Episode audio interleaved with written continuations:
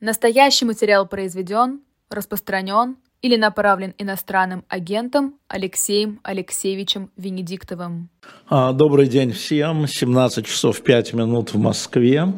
Я отвечаю на вопросы чата, поэтому задавайте свои вопросы те, кто хочет, те, кто не хочет, просто слушайте.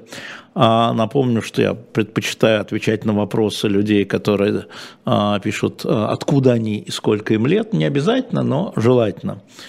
А, и поэтому а, мы, наверное, начнем. Тут спрашивает меня Олег Смикитянский, спрашивает, можно ли было предотвратить закрытие эхо. Сегодня ровно один год. А, год тому назад эхо было закрыто 3 марта, но год тому назад, еще до закрытия, за 48 часов, по требованию Генеральной прокуратуры, Роскомнадзор отключил и передатчик, э, и сайт. Поэтому, собственно, вот закрытие эхо как закрытие произошло 1 марта. Ну, конечно, Олег Микитянский, можно было это предотвратить, можно было перейти на позиции э, Владимира Рудольфовича Соловьева, наверное, можно было попытаться, да, а, и тогда, может быть, удалось бы предотвратить. Только а, думаю, что не нашлось бы ни одного человека в редакции, там, начиная знаю, с курьеров и заканчивая мной, который решился бы на это. А, поэтому нет, конечно, нельзя было предотвратить. Более того, когда тут начинаешь вот за этот год узнавать, как это было уже технически, как это было политически понятно, а, как это было технически, уже как бы понимаешь, что это решение принималось в комплекте а, по началу военных действий в Украине. То есть она приняла, как минимум оно было принято за 10 дней, в принципе, по нам, по «Новой газете» и по «Дождю». А, как традиционным медиа, как медиа, обладающим репутацией, как медиа, которые слушают люди и читают и смотрят люди, принимающие решения, это было сознательное решение. Каждый из этих трех медиа закрывался по-разному. А, кто-то по лицензии, кто-то, как у нас, решением совета директоров, тремя голосами против двух, замечу я. А, вот. Ну, это было по решению, конечно, не «Газпрома», не «Газпром Медиа». Это было решение администрации президента, это совершенно очевидно. И мы судимся, как вы знаете, и в ходе судебных заседаний выявляются разные дивные тонкости. Как-нибудь об этом мы расскажем, когда все это закончится.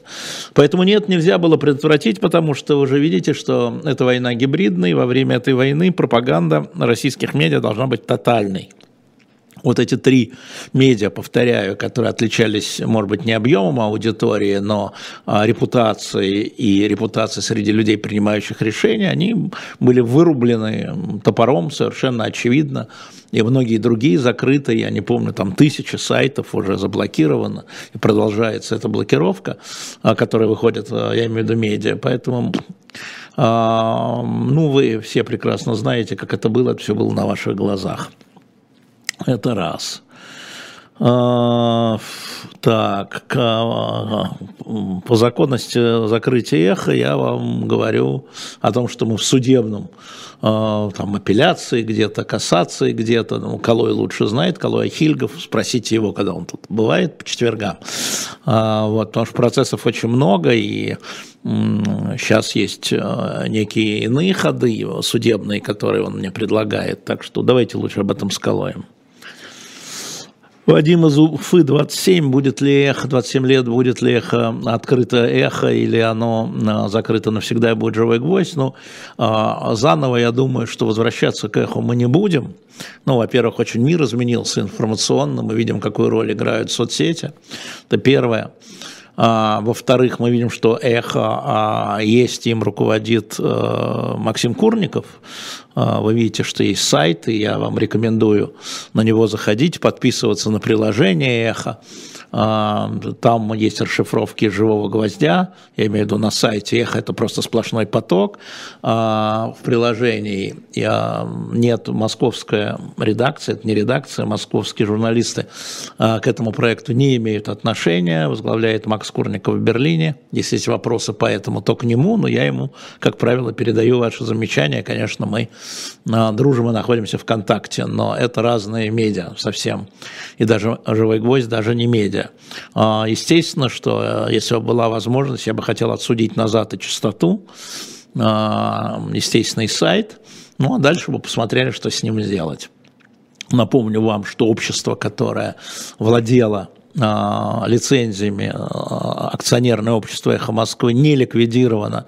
Мы, как миноритарные акционеры, заблокировали эту ликвидацию, поэтому владелец радио «Эхо Москвы» лицензии живой еще, но его от, от его имени не судимся на самом деле. А, поэтому, ну, ну, что делать? Ну, вот, вот так продолжаем. Вы продолжаете нас смотреть и слушать. Здесь ли, там ли есть масса медиа, которые делают журналисты эхо, которые сохранили принципы эхо. А, и э, тот же Максим, который работает на а, бильд по-русски, там абсолютно эховские а, действия, школа, там все видно, там Таня, Саша, ну и так далее. Эхо Петербурга, да, там. Понятно, что у всех теперь разная оптика, за год все приобрели дополнительный опыт и скорректировали свое понимание медиа в условиях военных действий, но тем не менее в базе все равно эхо. Вот, поэтому слушайте, смотрите то, что выбирайте сами, как хотите, и лайки ставьте здесь, как бы э, нашлись. Евгений Гетман, почему бы не нашелся человек, Осин вот нашелся. Это, Евгений, вы даже не понимаете, как было устроено эхо. А может, вам это не интересно, но на эхо разные журналисты имели разные точки зрения, могли их спокойно высказываться. Как, впрочем, и сейчас здесь, вы знаете, у нас с Бунтманом на много разные точки зрения, мы не скрываем этого, ну и, ну и что? Да? Это для эхо было нормой. А, но так, чтобы вот э, эфирно и редакционно поддержать э, войну, это вряд ли. А, и я вам должен сказать, что если бы такой человек нашелся, я думаю, чтобы а, так же, как в 2014 году была попытка, ему бы отдали эхо в управление, все было бы хорошо, Виндиктов пошел вон, вот, вот вам новый главный редактор, да, и эхо сохраняется, это для власти было гораздо престижнее. Искали, я знаю, искали, не нашли, не нашли. Решили, что закрыть легче. Поэтому вы ошибаетесь. А, информационная политика эхо, редакционная политика эхо была безупречной. А, могу вам сказать, да, конечно, все могли а, ляпать, я мог ляпать, безусловно, в эфире, другие коллеги могли ляпать, но политика эхо абсолютно была безупречной. В этом смысле у меня был вопрос а, по поводу позиции Григория Явлинского, что, мол, где эхо виновато в развязывании войны, потому что не тем давали слово. Я не разделяю эту позицию Явлинского, но она меня не удивляет. У нас вечно к нашей редакционной политике от всех, замечу я, а, были нарекания, от всех а что не было нарекания от Путина, кого еще Путин так мочил, скажем, за грузинскую войну, забыли по восьмому году? А, и по 2012 году забыли по а, противоракетной обороне, да, какие еще медиа он так, вот какие медиа он так публично мочил, обвинял редакционную политику. А ему объяснял, и Явлинский обвинял редакционную политику, и Немцов обвинял редакционную политику, и Рогозин, и ФБК, Алексей Навальный, ну да, но мы не пятак, чтобы всем нравится, правда? Мы не партийная радиостанция, а там Путина, Явлинского, Немцова, Навального, Ракозина, Васильева, кого хотите. Нет. Поэтому в общем редакционная политика, я этим горжусь, была абсолютно безупречной, потому что, не потому что главный редактор хороший, главный редактор был отличный, но потому что все журналисты, вне зависимости от э, взглядов на ту или иную проблему, эту редакционную политику разделяли. Ларина могла быть не согласна с Фельгенгауэр, Фельгенгауэр могла быть не согласна с Лариной. Обе могли быть не согласны с Воробьевой, но подход редакционный разделяли, иначе бы я так не переизбирался бы а, много раз, шесть, по-моему. Поэтому идеально. Вот что мы потеряли, вы потеряли. А, так, да, Игорь Субботин, Ярославль, 31 год, слушал особое мнение покойной Новодворска на вашем радио, на крайне резко высказался Навальным соратникам. В этом тоже была и редакционная политика эхо. Навальный мог высказываться Новодворская, Новодворская о Навальном, и оба о Путине. Ничего нет в этом странного, по-разному люди видели политику. Поэтому вы правы, да, ну и что? Ну и что? А, так, не понял вопрос, сейчас я писал заранее. А, про Павловского. Ну, вы знаете, мы э, с Глебом Олеговичем были знакомы с 90-х годов и почти всегда находились на разных полюсах в личных позициях. Опять, я как главный редактор предоставлял ему слово, и ему тоже.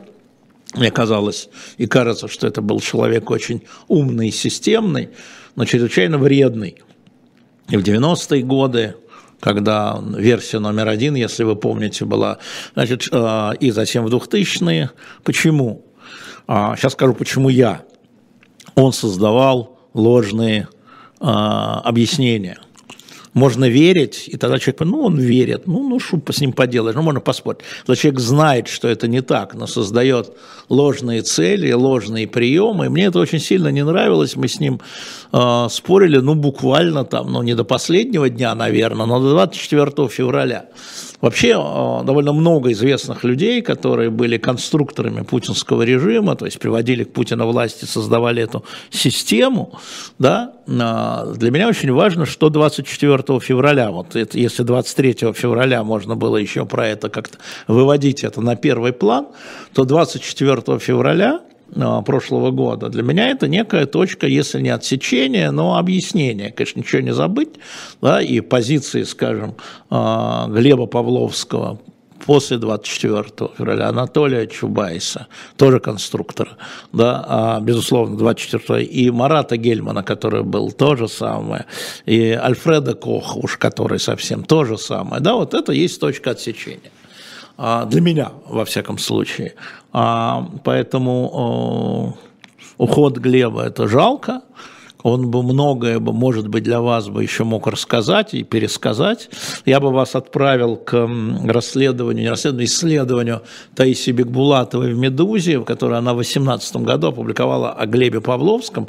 Ну, там вот просто идеально, если можно говорить об идеальной а, такой вот биографии, написанной журналистом очень внимательным. Это вот а, «Медуза», 18 год, Таисия Бекбулатова, смотрите сами. Я это ретвитнул. Людмила Владимировна, Алексей Алексеевич, вы приходили на мост Немцова в годовщину смерти? А то. А то. Но я вообще не это считаю важным. Хотя тоже важно. Важно все время вспоминать о Борисе, а, о том, а, каким он был, очень сложная фигура, да, важно сложная фигура, но глобально позитивный человек для страны в первую очередь. Мы-то с ним тоже ругались, как вы помните. Вот. У нас был такой, помните, Белолеточников, он сидел у меня, мы сидели, он говорит, ну как те идеи с белыми ленточками? Я говорю, отвратительная идея. Вот, во-первых, там воспользоваться тем, что вас дискредитировать. А, это очевидно белое, сдачи и так далее. Во-вторых, а почему вы им наш флаг отдаете? Вот почему вы наш российский флаг, который там, с новой России пришел, вы им отдаете? Вот почему? Чтобы что? Мы долго ругались, но потом уже, потом уже, когда там все повысказывались, он пришел сказать, ну, наверное, ты был прав. Я говорю, ну, я не твой советник, ну, просто э, всегда можно за чашкой чая обговорить, но ругались мы зло, это правда, было такое дело. Да, Юля из Минска, правильно, спасибо, Павловский Фереха 24 февраля, посмотрите, пожалуйста. Да, э, да, 70 лет Радио Свободы, Геннадий Запорожье, 61 год. Поздравляю коллег. Большое дело делали, большое дело делаете. Клим Самгин. Кто-то пошел из коллектива «Эхо» на СВО. Коллектив «Эхо» закончился 24 февраля, а, поэтому сказать, что я знаю, не знаю, мне не попадалось. Но допускаю. Коллектив «Эхо», как вы говорили, того, что было эхом, это такой же скол общества. Да? А, это часть общества, в котором находят отражение все мысли, которые бродят в этом обществе. Поэтому, а, может быть, ну, во всяком случае, из того, что я вижу по соцсетям, а, все на гражданке. Может, кого-то не знаю. Мария Сочи, 25. Как вы относитесь к деятельности Максима Каца? Ныне со вниманием. Максим очень э, неплохо анализирует, на мой взгляд, э, исходя и даже из тех, э, как сказать, э, из той информации, которая у него есть, из тех контактов, которые у него есть, из той аналитики, которая у него есть, он очень неплохо анализирует. Там я не всегда согласен с его анализом, но поскольку он не журналист эхо, я его смотрю часто, сразу хочу сказать, и говорил уже, но я напомню всем, что я не комментирую а, то, что сейчас делают журналисты «Эхо». У нас слишком большая дорога была вместе, чтобы это не отложило отпечаток.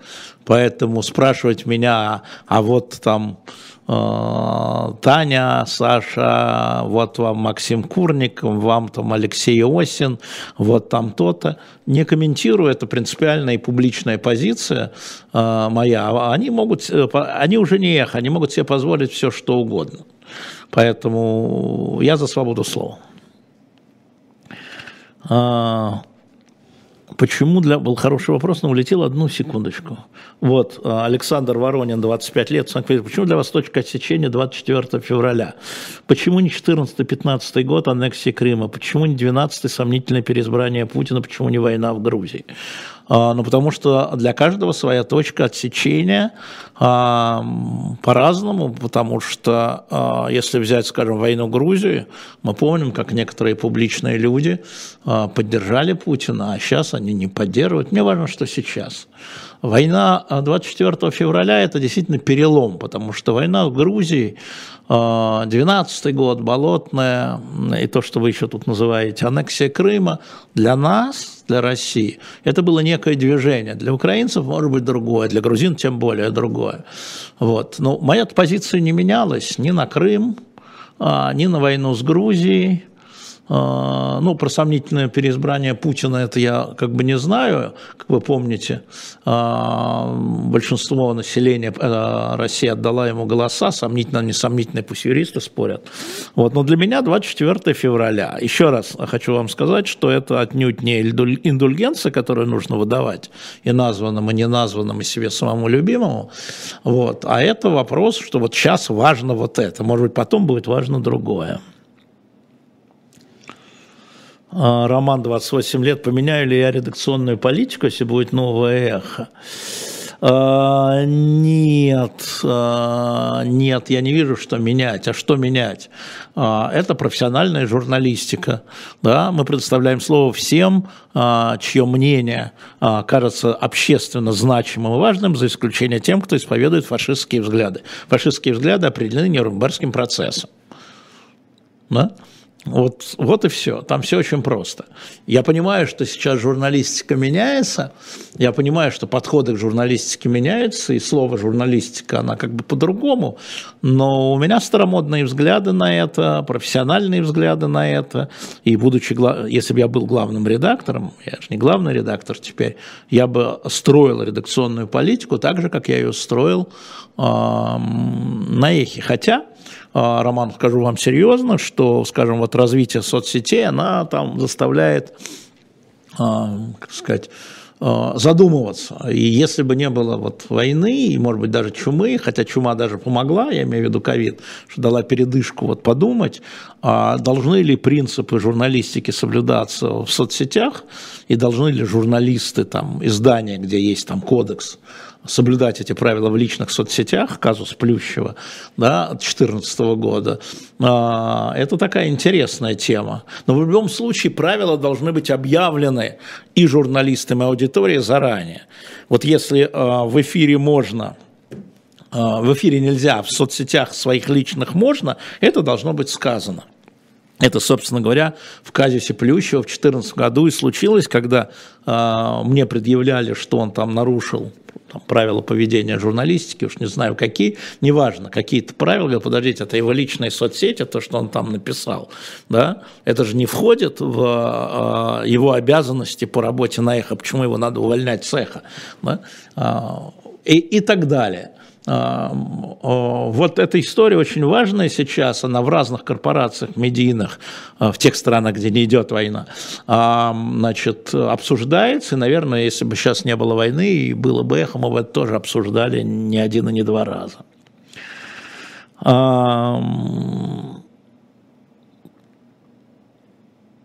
Почему Майдан? Почему? Вот видите только, а, а, а почему не похода Александра Македонского, понимаете? Ну, э, я помню, как я читал дивную книжку 52 года о том, что э, Македон, э, Александр Македонский был русским, потому что его мама Олимпиада была славянкой, а других славянка русская. Собственно, неважно. Вот каждый делает свою отсечку. Я вам рассказал о своей отсечке. Потому что если там подумать о том, как тот же Боря Немцов в нашем эфире, эфире Эхо призывал голосовать за Путина. В нашем эфире.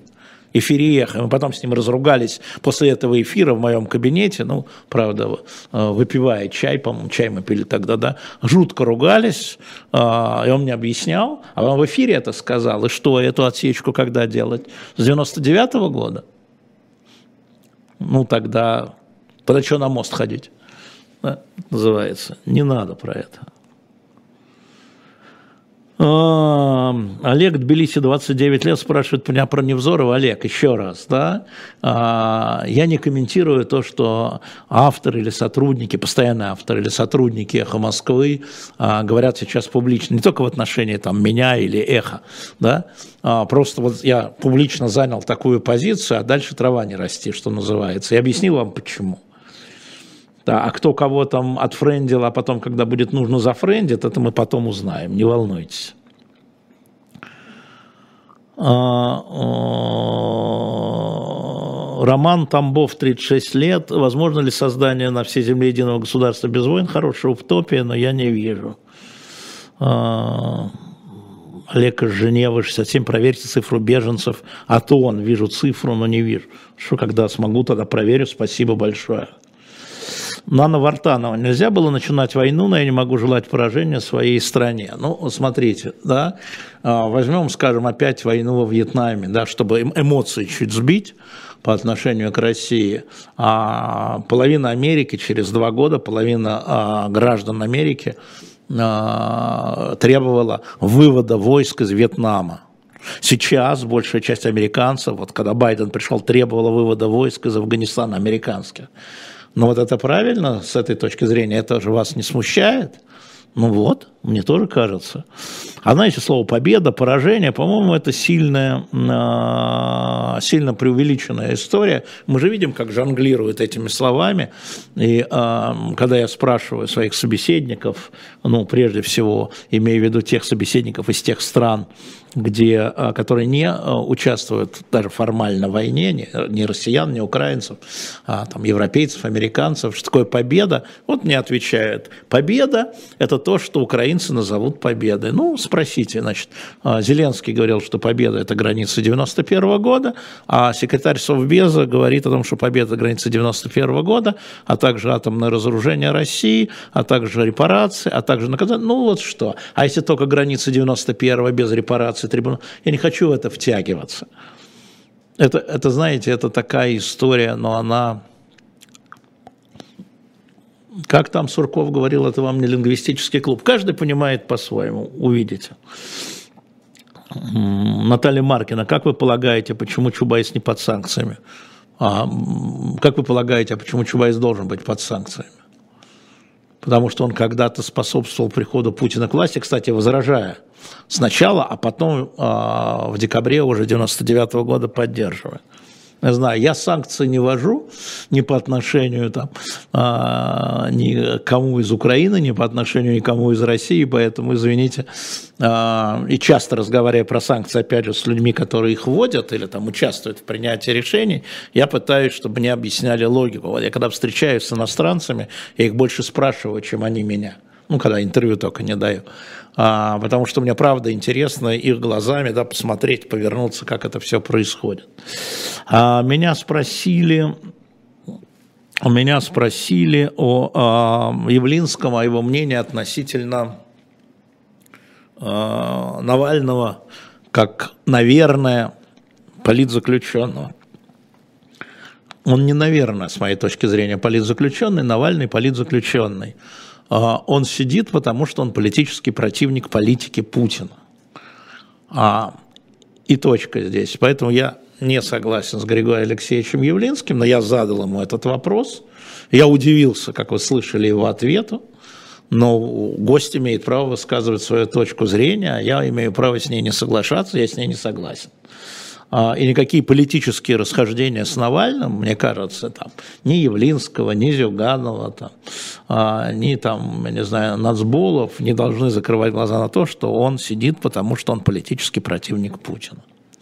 Кстати, а, про книги, да, значит, на shop.diletantmedia мы ее достали, я вам обещал.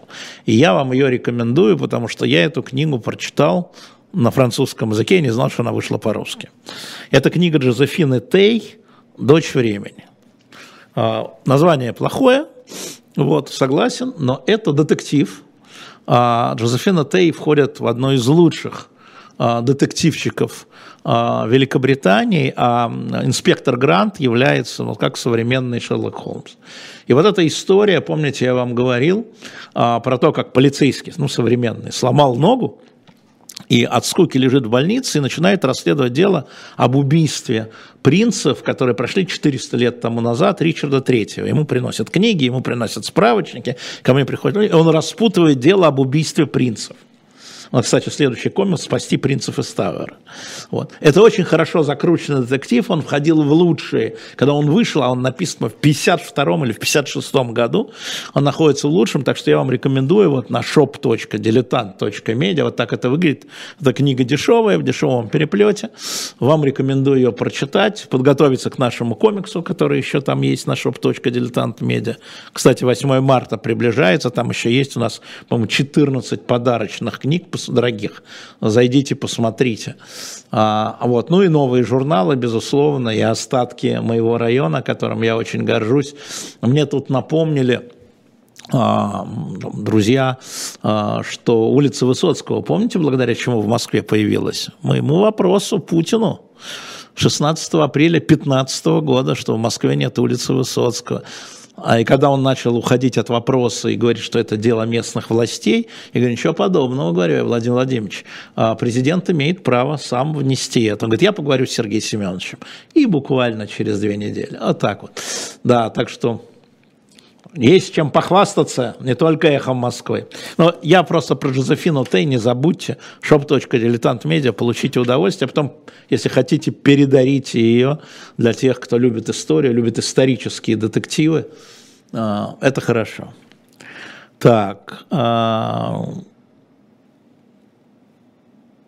Зюганова зачем вспомнить? Так он существует, Павел, вы странный человек. Существует Зюганов – который, ну, конечно же, он в этом смысле адъютант Владимира Путина, но он существует, и за ним стоит вторая партия. Как не вспомнить? А что же не вспомнить-то? Астана скучает, да, я понимаю, собирался, вот не, не, не, не это самое. Там я вижу, что вы про Чубайса не раскрыли ответ. Я ответил, как я понимаю. А чего вам еще? Но вы спросите там канадские власти, почему они его не внесли в список. А, Луначарский. Вопрос историку. Как войдет, как войдет история СВО? Она еще не закончилась. Мы не знаем, как войдет она. Она еще совсем не закончилась. Вот это то же самое, что мы с вами говорили про Павловского. Да? Вот если бы а, Глеб Павловский а, в 2011 году не ушел бы из Кремля, вот он же еще 12 а, лет действовал, жил, говорил, критиковал. Фигура гораздо более сложная. А как сложилась бы история Наполеона, если бы был убит при Аустерлице? Да? А как сложилась бы история Горбачева, если бы он в 1987 году умер? до перестройки. Ну, слушайте, а, как историк могу вам сказать, во-первых, надо ждать конца события, во-вторых, потом надо изучать, как они происходили.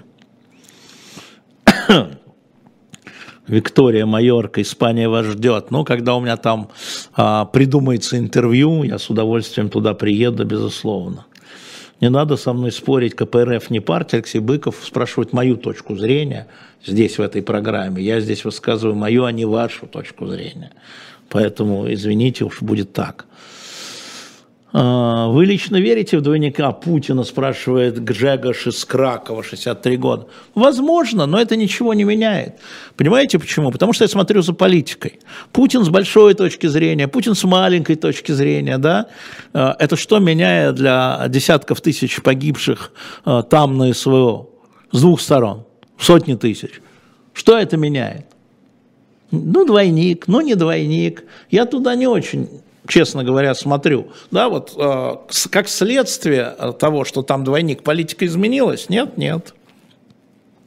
С э, там, третьего года она шла в этом направлении, скажем, она была видна в этом направлении, изменилась? Нет, нет.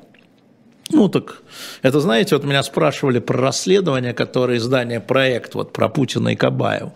Да, ну, в мирное время вообще бы была новость номер один. Я вам скажу, что там каждый в этом расследовании о, сделан профессионально, безусловно, для каждого важное свое. Кто-то, значит, там хихикая про Кабаева. А я вам скажу про другое.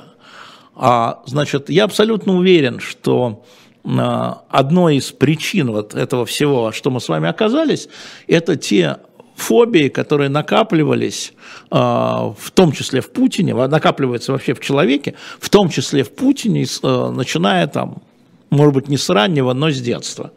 И когда ты видишь вот эти золотые кабинеты, если это все правда, эти люстры, да, и, и вот это все, ты понимаешь, что это как бы человек, это реванш первой части своей жизни в тяжелых экономических условиях. Это реванш человека, который получилась возможность вот так реванш, и он вот так реванширует, он вот так рефлексирует, и в политике он так рефлексирует. Поэтому это очень важно. Это подтверждает мое мнение, для меня, спросите для меня, для меня, это подтверждает мое мнение, что в основе всего этого а, стоит внутренний реванш в том числе. Не только видение, но и реванш. А, Раиса, Севастополь, 63. Возможно ли приглашать Парфенова в эфир? Но мы его зовем там периодически. Да, он периодически не может, но мы зовем, да, конечно, да, конечно. Ольга, как вы думаете, если бы Путин победил Украину, пошел бы он дальше? Ольга, 47. Знаете, Ольга, это дурацкое дело вот так вот думать, пошел бы он дальше, но я все равно считаю, что, конечно, он человек, а, который совершает большие ошибки, как мы видим, с моей точки зрения, но он очень оставил, он понимает, что такое пятая статья, да? он бы не пошел на нее так легко, как он пошел на Украину. Пятая статья, в смысле, сохранения, поддержка НАТО внутри. А, я бы сказал сегодня нет, потому что, видите, а, максимально старается, чтобы даже случайно, неумышленно ракеты не залетали на территорию стран НАТО. Максимально старается. Ну, я не имею в виду лингвистически, да? Максимально. А, не бьет по поставкам, которые идут. Говорит, это наши законные цели, эти эшелоны, которые идут. И эти спутники, которые... Хоть одна попытка была. Поэтому различаем, да? Он в этом смысле осторожен, по-моему. Ну, я, Антон, 32 года, какой деятельностью, кроме академической, занимался Собчак? Он ну, политикой занимался. Он занимался политикой, он прямой политик. Посмотрите его речь на съездах народных депутатов. Потом он был э, мэром Санкт-Петербурга, Ленинграда, Санкт-Петербурга. Чистая политика. Я думаю, что для этого не меня надо спрашивать, а погуглить. Мне кажется, что так важно. Вы ранее говорили, что война не с Украиной, а на ее территории с НАТО и США Западом. Совсем недавно вы сказали обратно. А как так? Когда я говорил про это, дорогой Александр, 32 года из Москвы, я вам говорил о том, как считает руководство России. Вы ссылку помните? Нет? Я вам напомню. И я вам напомню, что на том знаменитом Совбезе, о котором э, все вспоминают, который, конечно, был никакой не Совбеса, постановка 21 числа, э, именно Виктор Васильевич Золотов, человек прямой и бесхитростный в этом смысле, сказал, что тут по Украине проходит граница между Россией и США. Я тогда своим сказал, ой, ребята, вот он сказал правду. Он сказал то, что, о чем они говорят между собой. В этом смысле правду. Конечно, Украина субъект, и, конечно, Украина страна, но Путин считает, что он за Украину, за свою Украину, за ту, которую он хочет видеть. Он воюет с Западом, и он это повторяет и повторяет, никаких противоречий. А, Сергей Москва, 32. Дети на разговорах о важных пишут пропаганду, учить двоемыслие не хочется. До Ирана 8 лет проболтаются, оспаривают официальную позицию уголовка. Что делать? Вы говорите со своими детьми честно. Вы говорите, вы родители, если вы про себя, то дети вас будут ценить за честность. Вот это все, что я вам могу сказать. А, понимаете, да? А проболтаются, не проболтаются, ну, вообще на самом деле я знаю родителей, которые детей не пускают на эти разговоры. Ну, они все равно живут в общей среде, понимаете? Они все равно живут не только в школе, они живут в подворотне, они живут в интернете, во дворе, они живут в интернете, они живут в семье, Сергей. Но э, с детьми надо быть честными, ну, со своими тем более. Максим 38, в каких соцсетях вы есть? Ну, я есть э, в запрещенном Твиттере, в запрещенном Инстаграме, э, в запрещен... не в запрещенном Телеграме, э, в запрещенном Фейсбуке.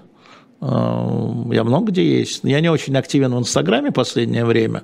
А что публиковать-то? Но очень активен в Телеграме. И иногда в Фейсбуке мы устраиваем там какие-нибудь свары. А... Татьяна, любимые сериалы и книги. Ну, Татьяна. Вот сейчас, кстати, меня спрашивали про сериалы. А, выходит, вышел уже 26 февраля первая серия 10 сезона «Черный список». Обожаю Снайдера. А, вот первая серия 10 сезона. Мы уже тут с Юром Кабаладзе говорили, что дивный сериал «Медленные кони», «Медленные лошади», «Хромые лошади», как он переведен. А, смотрим, наслаждаемся. А, книги я в основном читаю публицистику. А, но вот сейчас вышла новая книга Николая Свечина, я в Майбуке читаю, это тоже исторический детектив. В 23 году вышло, или в 22 в конце, вот читаю, сейчас буквально читаю. Но это не в бумаге я читаю, а читаю в Майбуке. Федор 19. Алексей Алексеевич, какой религии вы придерживаетесь? Я вообще не придерживаюсь, Федор, я вообще неудержимый. Поэтому придерживаться я не могу. Я с уважением отношусь ко всем людям, которые верят в разное. Я с уважением отношусь к их взглядам. К церквам я никак не отношусь. Ну, наверное, что-то там есть. Ну, в, этом, в вашем вопросе я неверующий. Когда вы Екатерине э, Катриказа сказали «хватай детей и вали», тут что-то знают люди, а, вы что-то знали? Нет, я посчитал, это было вот в первый день, э, но было понятно, да, что э, кранты, тем более у Кати второе гражданство, грузинское, вернее, первое, и было понятно, что руководство и «Новой газеты», и «Дождя», и «Эхо Москвы» находятся под ударом. Ну, а Катя любимая подруга, и, конечно, я ей посоветовал, как я видел ситуацию. Я был прав, видите. А, когда увидим Лихия Хиджакова, спрашивает Алексей 37 лет Бишкек. Ну, я предложил, Лия, сказала, что она пока не хочет. Ну, вот, захочет, сразу получит эфир, конечно, и так далее. А, Кукови, скоряк попиваете? Попиваем, попиваем. А, Елена Журавлева, поясните, пожалуйста, что про не бьет по поставкам. Означает ли это, что поставку вооружений сознательно позволяют перемещаться по территории Украины? Ну, а вы как думаете, Елена? Я думаю, спутники летают, разведка работает. Я думаю, эшелоны, которые идут, на которых стоят там БМП, например, я уж не говорю о танках, да, они видны, мы ничего не слышали про это. Может, и бьют, но промахиваются. Да? Не, мы ничего про это с вами не слышали. Правда? Ну, как вы думаете, это умышленно или как? Лайков мало, да? Ну-ка, лайков мало, ну-ка, давайте насыпем. А, Воронеж, 24 года. Вадим, сколько книг читаете? Скорочтение – ну да, да, скорочтение. Но есть книги, которыми наслаждаешься и читаешь медленно. Это правда. А, ну вот эту, эта, эта книга, которую сейчас мы выставили, это вот э, «Без отрыва за ночь». А, я имею в виду Джозефину Тей на shop.diletant.media, дочь времени. Детектив хороший, что. А как вы считаете, Путин понимает, что реванш он проиграл? Нет, он так не считает. Я так считаю, что он так не считает. Кстати, был вопрос, я уже улетел, а, в смысле он уже улетел, про электронный э, дилетант, в смысле можно ли купить? Можно через приложение. Есть приложение «Дилетант», вы заходите на приложение, и там написано, может, не очень так, немножко криво-коряво, там написано куп, э, подписаться там на месяц. Или, это на электронной, это не на бумажной пусть вас не сбивает слово подписаться, и можно, можно и номер купить, но вот февральский еще не выложен, потому что Apple проверяет, что называется, да, содержание. А, но предыдущие есть, и архивно есть, так что находите в приложениях Apple дилетант, идете дальше и покупаете. А, Олег из Женевы, ваше отношение к расследованию Минобраза по Дню землячества РУ. На что там расследовать? Спросите меня, я вам скажу. Там было э, значит, землячество студенческое, землячества разные, Грузия, Азербайджан, Армения, Молдова и Украина. И на стенде Украины был э, там как бы стол, он был там, там такой был флаг украинский. А что тут расследовать? Все землячества флаги повесили. Я не слышал о запрете флага, вывешивания запрете флага Украины. Ну, э, у нас же каждое ведомство, видимо, видимо был донос – в министерстве испугались, что если они ничего не сделают, э, к ним придут из вышестоящих организаций и заявили о расследовании, да, верно. Так, так наверное, и было. Про спортсменов Егора из Баку. Ну, вы знаете, э, я повторюсь, Егор, с вашей, э, извините. Значит, мне представляется, что коллективная ответственность, еще раз повторю, коллективная ответственность штука неправильная.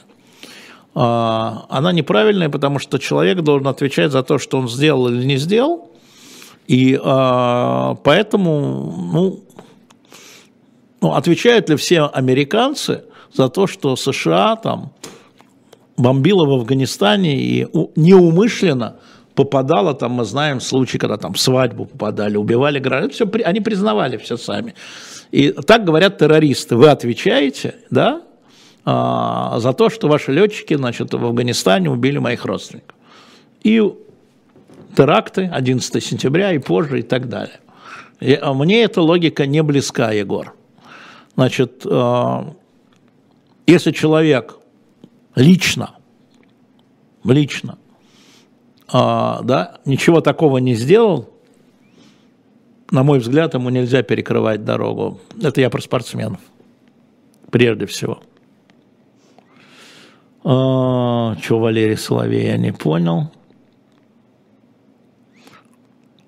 Вот, вот вы знаете, а, хирургикус, какую бы сторону принял Доренко, если был жив, не знаю. И вообще за ушедших э, говорить трудно, а в этих условиях мы же видели некие неожиданности. И многие люди от своих близких увидели неожиданно. Никогда бы не подумал, что, да, что человек вот займет такую позицию или что человек займет такую позицию. И а, возникают некие тонкости. Вот история с увольнением Дмитрия Назарова и Ольги Васильевой, значит, из театра, да, мы там все там накинулись на Хабенского, все там, да, вот он выслуживается, негодяй и так далее. И вот буквально вчера а, у Фейгина, а, значит, Назаров и Васильев рассказала, как это было.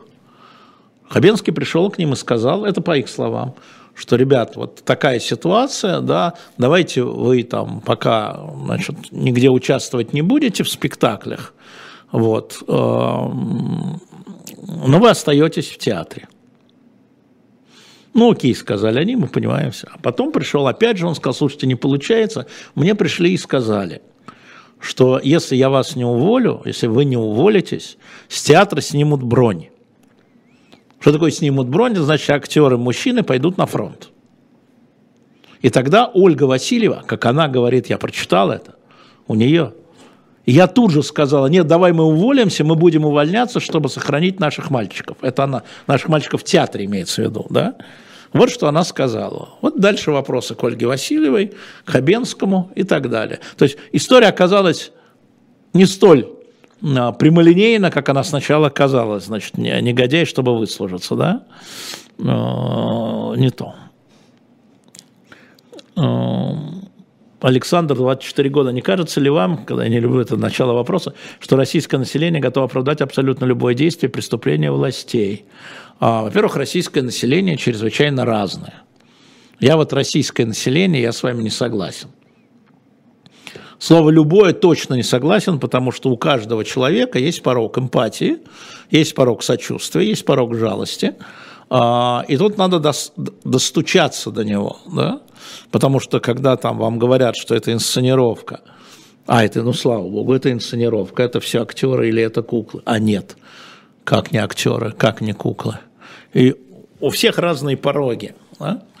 А, внутри российского или иного другого населения. А, поэтому я с вами не согласен, нет, мне так не кажется. Но с людьми надо разговаривать. Вы разговариваете со своими, я разговариваю с этими. А, какая позиция Абрамовича по СВО? Ну, я не пресс-секретарь Романа Аркадьевича, но вот мы знаем, что он занимается, участвует э, в обмене пленными. Иногда успешно, иногда нет. Вот тут же важно не что я заявил, а что я сделал. Вот это важно. А заявить-то можно, да. Валерия, разве Хабенский не должен был уволиться? А, и должен, наверное. И и чего? Я вам могу сказать честно, что когда там 24-го, а, значит, э, вот это вот а, случай, когда мне позвонили и сказали, ну все, вам кирдык, вы совсем охренели, там это после того, как я утром все сказал. Я говорю, ну давай я уволюсь. Но вы эхо сохраните. Он говорит, ты с ума сошел, твое эхо. Я же сказал это. Я сказал это Жарову, главе «Газпром Медиа». Я готов уволиться, потому что сначала как бы поставили вину мои слова. Ну, конечно, там было дело не во мне, а в каждом из а, ребят, которые работали на эхе. Ну, я так, другой и так. А вы как поступили бы?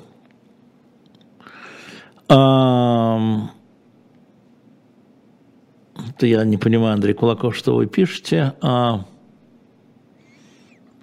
Так, Ассанж говорил, не могу комментировать Ассанжа, не знаю, что он знает. Нет, а, Валентина Зверона, не верю я ни в экстрасенсов, ни в гороскопы. А, можно ли сделать тему в «Дилетанте» про царскую охранку, третье отделение полиции? Екатерина, будьте смеяться, Екатерина, на весну номер «Дилетанта» а, ровно про это. Значит, у нас вот сейчас вышел номер, который вы можете на shop.diletant.media купить. Это номер про колонизацию Сибири. Сейчас Демарский заканчивает верстать номер про на, приход Гитлера к власти, именно вот эту часть от Ельфрейтера к фюреру. А потом у нас, по-моему, третье отделение. При Николае Первом, начало третьего отделения, важно же генезис смотреть, как это произошло, так что вы угадали. Да, вот Юлия из Минска меня ссылку, ничего не перепишешь. Да. Ольга из Питера, ваше отношение к Невзору сейчас не комментирую, а значит, отношение к бывшим автором и участником «Эхо Москвы» никак никогда. Всем желаю удачи, которая никому из нас не повредит. А, вот удача – это штука такая, она девка ветреная, а, бабенка гулящая, вот, но тем не менее а, всем желаю удачи и а, всем сочувствую, потому что не знаю, как остальным, да, но эхо, закрытие эхо она поломала. Я уж не говорю про войну. Говорю, само закрытие эхо как способ существования и слушателям, и тем более авторам, журналистам поломало. Поэтому могу желать только удачи, и человек сам выбирает, взрослые люди сами выбирают себе дорогу, а, вот, они по ней идут. Главное, чтобы потом в эти сложные моменты об этой дороге не пожалеть.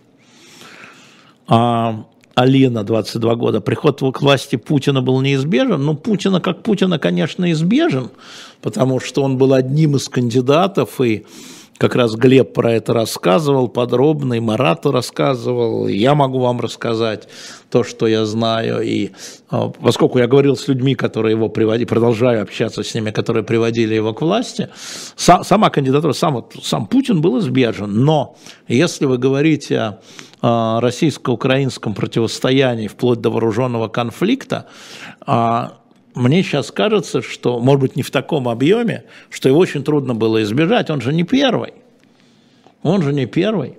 При Путине, да, но мы помним, как, вот я говорю, Михаил Сергеевич Горбачев, еще раз повторю, извините для тех, кто слышал, говорил мне, я говорил Ельцину, как ты будешь с украинцами Крым делить, если развалится Советский Союз?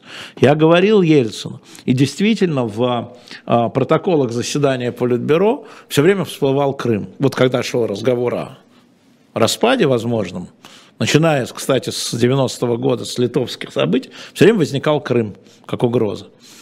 То есть э, эти люди это понимали. А, поэтому такая история. А, Сергей Левошек, Павловский, чем запомнился? Запомнился он мне своим совершенно фантастическим умом. Он был очень умный человек. И к добру, и к злу. И к злу, и к добру.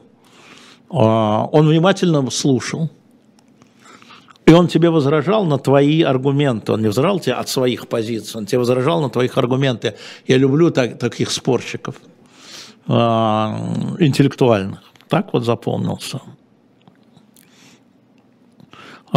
Севастополь 35 лет. Почему так слабо идут обмены? Во-первых, они идут не слабо, они идут сильно, но они идут слабо вот с точки зрения, с вашей, я понимаю, в какой вы спрашиваете.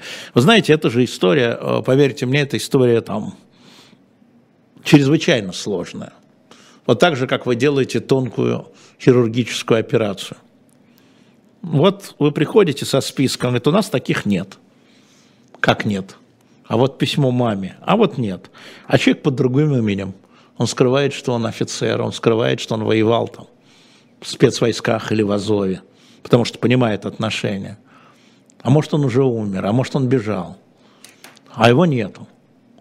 И вот э, эта история. А вот это, а, а, а как менять тех, кого мы называем добровольцами или наемниками с обеих сторон? Вот иностранцы.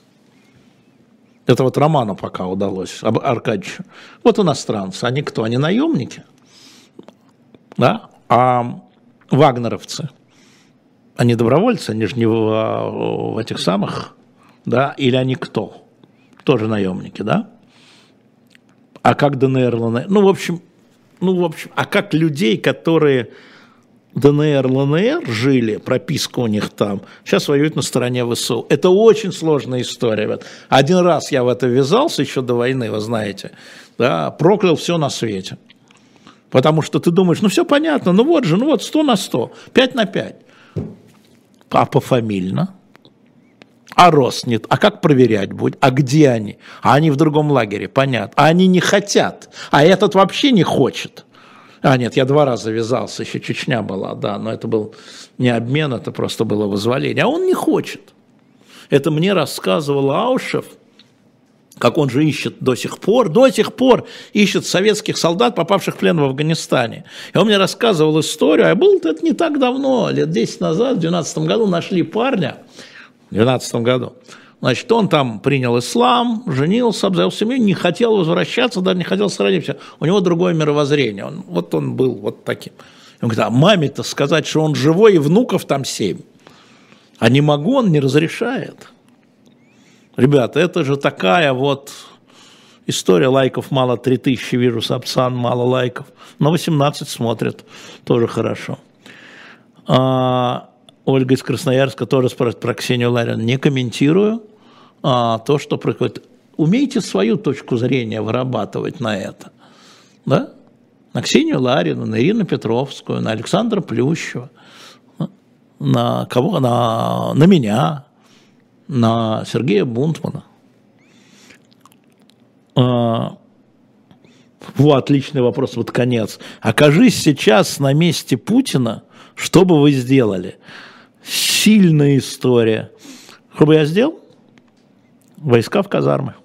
А дальше переговоры. Ну, сначала войска в казармы. Да, я знаю, что войска будут недовольны. Да, я знаю, что вагнеровцы, ДНРовцы будут недовольны. Войска в казармы. Ну, вы меня же спросили. Ну, я стал бы договариваться и с военными, и с пригожинцами, и с кадыровцами, со своими сначала, и объяснил бы, почему надо уходить. Если меня спросили, если бы я был на месте Путина. Здрасте, вот так. А, так, я успела, хорошо. Как вы думаете, были шансы на победу? Что такое шансы? Были, но мизерные. А, они же, гляди, они же действительно глядели там, а, обещали возобновить картошку. Ну, слушайте, ладно, все, спасибо всем.